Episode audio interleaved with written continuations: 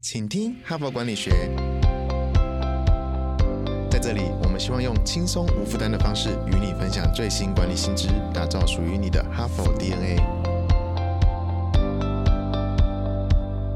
我是节目主持人杨玛丽 Mary。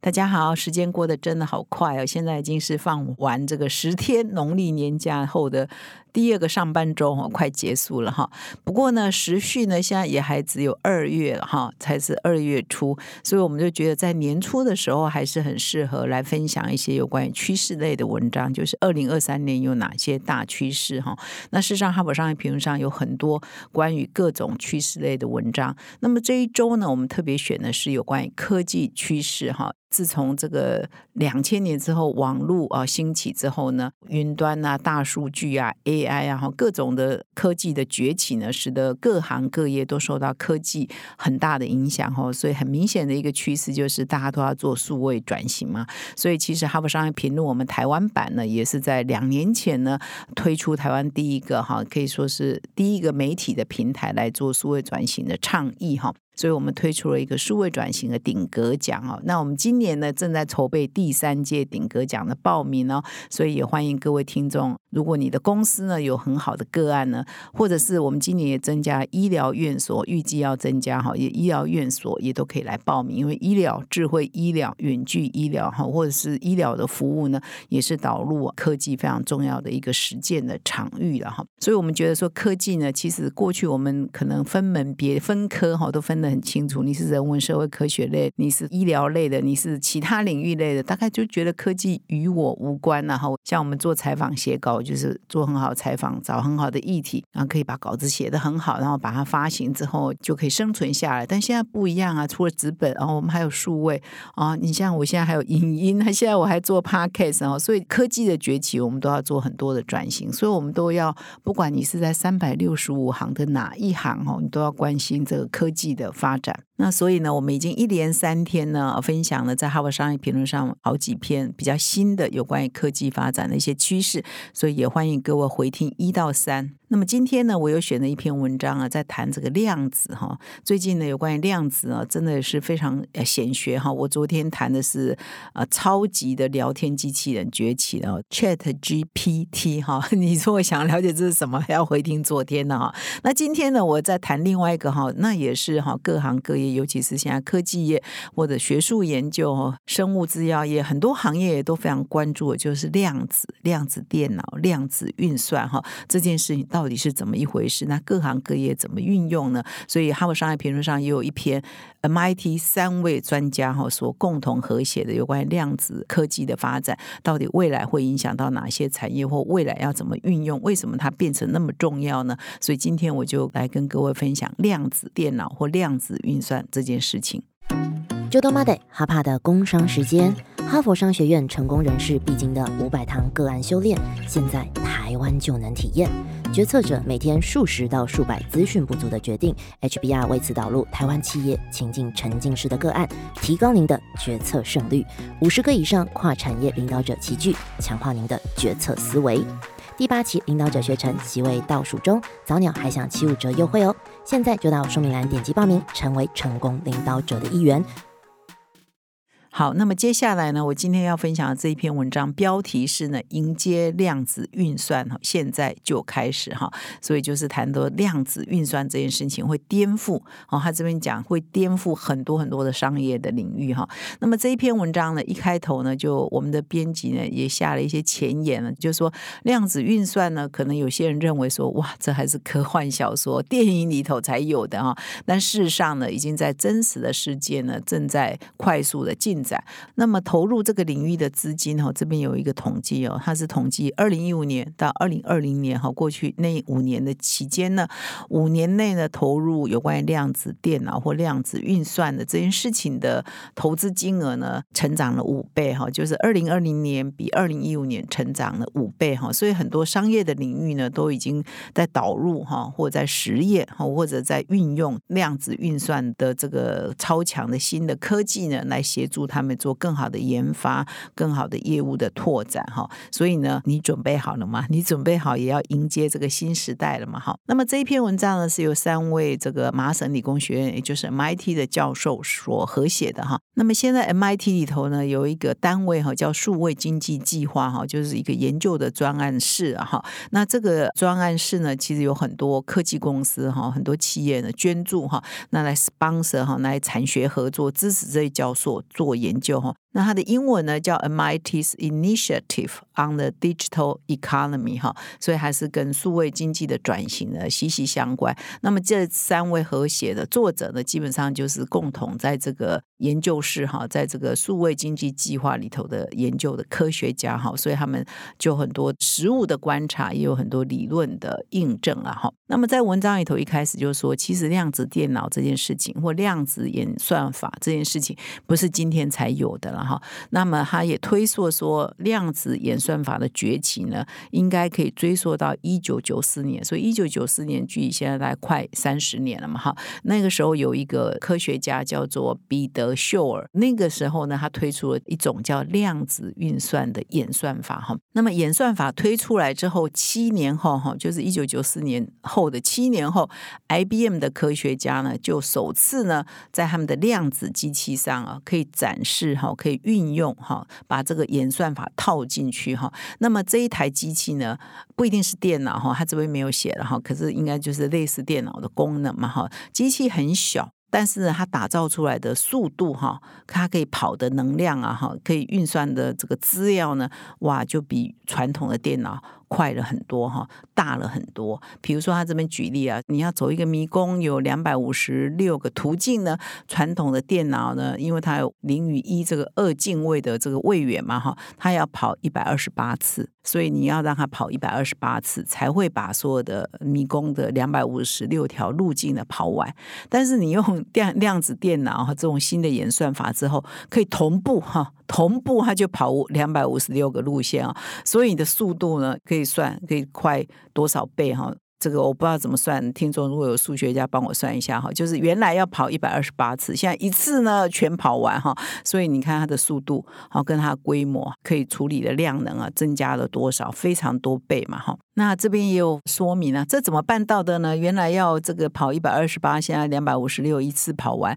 因为他说这个量子力学的根本定律就是传统运算呢是二位元哈，就是零与一嘛，零或一嘛，但是量子位元可以零与一呢同步哈，同步在进行哈，所以这个我不是很懂啊，我是把这个他所写的文字呢直接啊说明给各位听哈，所以在座如果有专家，听众当中如果有专家。家呢？如果我有讲错或解读错误呢，你再来信给我纠正啊！哈，那基本上就是说，反正呢，我们一般人讲大白话就是，现在用量子运算的技术呢，或量子电脑的速度呢，你就是可以一下子呢处理很大规模的量跟很多的资讯。哈，他这边还有举一个例子哦，以前呢用传统的电晶体电脑要花数十亿年才可以处理完的资讯呢，你如果用量子电脑的话，可能只剩下几天就可以处理完哈，所以它就是它的功能之强大哈，所以难怪现在我们台湾也有很多大的科技公司，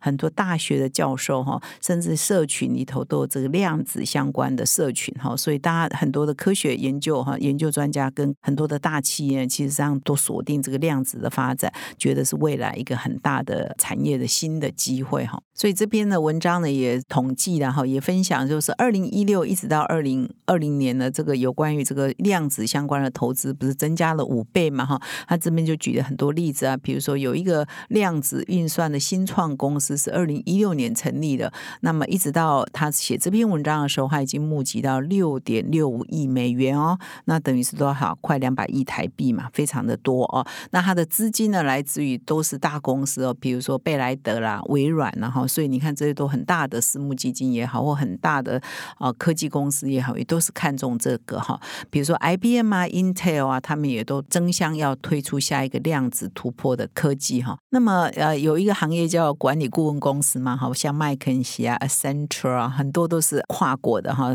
世界各地都有分布哈，非常有影响力的。那么这些公司呢，它要辅导企业做数位的转型，或者是未来的策略的拟定嘛哈。所以这些公司自己呢，也要建立人才库哦，对量子啊这个科技的发展有所了解哈。所以他这边举了像 Accenture，Accenture 也是资助这个 MIT 这个数位经济计划的主要的捐赠企业之一了哈。像 Accenture 呢，在全球呢，目前就超过十五个团队跟一百位的专家，专注在量子领域的发展的研究，哈，紧跟着这个趋势哈的发展呢，很密切在研究，这样子他才有办法走在客户之前。之后可以提供客户咨询的服务嘛？哈，所以这些顾问公司呢，也是都走在最前面啊，了解，甚至他赞助 MIT 很多的产学合作，看他们这些教授呢，可以对量子的研究的趋势哦跟发展呢紧密的结合哈，所以这真的是一个国际上动起来的一个领域了哈。比如说 Google，Google 已经在二零二一年五月哦，他们就做出一个承诺哈，不过现在已经二零二三年二月初了哈，我没有再去发了他这个承诺，后来。兑现了多少了哈？那他们在二零二一年的五月呢，有一个计划，Google 说二零二九年之前呢，要斥资哈好几十亿的美元打造。一部哈可以运作的量子电脑。那么，在美国的这个加州有一个 Santa Barbara 哈，我们很多华人、台湾人呢移民在美国又住在这里哈。Santa Barbara 的量子人工智慧新园区呢，也有哈 Google 几百位的专职人员，他们专门呢就在研究这个量子哈。他们有一座量子的资料中心、量子的研究实验室以及量子处理器晶片的制造的设施哈。所以 Google 呢也是看上这个。趋势哦，投资也是相当的多。不过呢，这三位专家指出了哈，要打造哈可以商业化运行，也就是可以运作量子电脑，其实没有那么容易哦。目前还是有很多的阻碍。那很多阻碍的原因，这三位专家写的有一点科学的，我就不讲了哈。不过呢，现在很多企业都在克服这个阻碍。那么克服阻碍最积极的企业包括什么呢？我刚刚已经讲 Google 了嘛哈。另外呢，还有一家公司叫 IBM 呢，也是对于打造量子电脑比较乐观，也是投入比较多的哈。那他们也相信说，三五年内一定可以做出来一个可以展示这个逻辑量子位元，啊，跟传统的电脑的运作完全不一样的新的这个量子电脑的出现哈。所以呢，短期内然后也就是两三年内、三五年内啊，如果你完全没有去了解什么是量子哈这件事情，量子技术、量子运算、量子电脑，也不会影响你太多的业务了范围，因为现在还不成熟嘛，它还在实验室阶段，或者很多企业还在克服。它的困难阶段，但是但是，如果你现在不好好的研究它，开始进入哈，就像我昨天讲的这个深层次的 AI 哈，越来越成熟哈，Chat GPT 哈，你不开始了解的话，可能以后你会错失一些机会，或者是你会落后于趋势了哈。这也是为什么我们在今天呢这一周呢，要特别把 Chat GPT 跟这个量子呢技术呢拿来跟各位分享的。就是说，现在虽然还在实验阶段，还在研究阶段，可是当它一旦成熟，可能就对你有。影响了哈，所以你最好现在呢，就跟大家一样，都在起步阶段嘛，就开始去做一些了解，或许呢，对你的事业，未来是会影响很大的哈。那这边也提到说，如果啊量子电脑这个运算呢开始普及了之后呢，它会产生哪些改变哈？啊，第一个改变是说，它会终结目前我们用来确保公众网络的数位隐私跟安全所采用的基础设施，就是我们原来这些基础设施啊。等等哈，或者是数位安全隐私用来保护呢，都是用传统的技术嘛哈。但是当三五年后、五六年后，这量子的技术一出来的时候，你这些没有升级的话，哇，那你就是治安就会是一个很大的危机跟灾难哈。所以这是提醒很多公司跟啊，尤其是我们的政府机关嘛哈。那么第二个呢，就是说，当它这个运算力量哈开始大爆发之后，它可能会做到很多我们今天想象不到的事情，或今天做不到的事情。哈，那有可能量子这个技术会再一次呢颠覆啊我们全世界，但是现在还无法想象嘛，因为还没发生嘛，好，所以我们很多人还在努力，也不晓得在世界哪一个小角落里有哪一个实验室里正在做有可能颠覆人类未来的这种量子相关的研究，都有可能嘛，哈，但是我们因为不知道啊，世界那么大，但是呢，它一旦出现，有可能世界的秩序哈，人类的生活又要经历一个很大幅度的改变，都有可能啊，所以量子子的发展呢，是值得我们关注的了。那这篇文章呢，因为蛮长的哈，所以我也鼓励哈，如果你刚好是科技业的研发人员，你有在研究量子，或者是你学校里头的教授，因为我知道有一群教授也都很积极在研究这个，哦，或者是你对新科技很好奇，你都请到说明栏点击连接看这篇文章的全文哈，因为他文章的后半部呢，就举了说在不同的领域哈，比如在生物制药业、在化学领域、在电脑领域、在很多的行业里头，他们都怎么样在导入啊量。样子，或者是在做什么样的实验哈？比如说现在呢，全世界呢对清净能源这件事情呢非常的重视，因为气候变迁，因为要近零碳排的挑战嘛，所以呢大家都在研究干净的能源。那核能呢，当然就是因为核废料的问题，或者是这个核能呢，如果是爆炸或者是那个运作失常，可能就会影响到非常多人的健康的问题。但是呢，核融合哈这个新技术呢，现在已经在发展当中啊，很多人认为说它有可。可能呢是干净的能源哈，所以在研究这个核融合呢，事实上量子运算呢就已经被运用了哈，所以它这边有。举说，哎，比如说有一位工程师在 Google 服务，就认为说量子运算呢，可以协助设计更好的反应炉哈，开启一种更丰富哈，而且更干净的能源的未来哈。所以这是用在能源领域的研究嘛哈。那或者是说，在生命科学里头呢，有三位哈佛大学的化学家也曾经在二零一八年发表了一篇论文，他描述说，哎，他把量子运算哈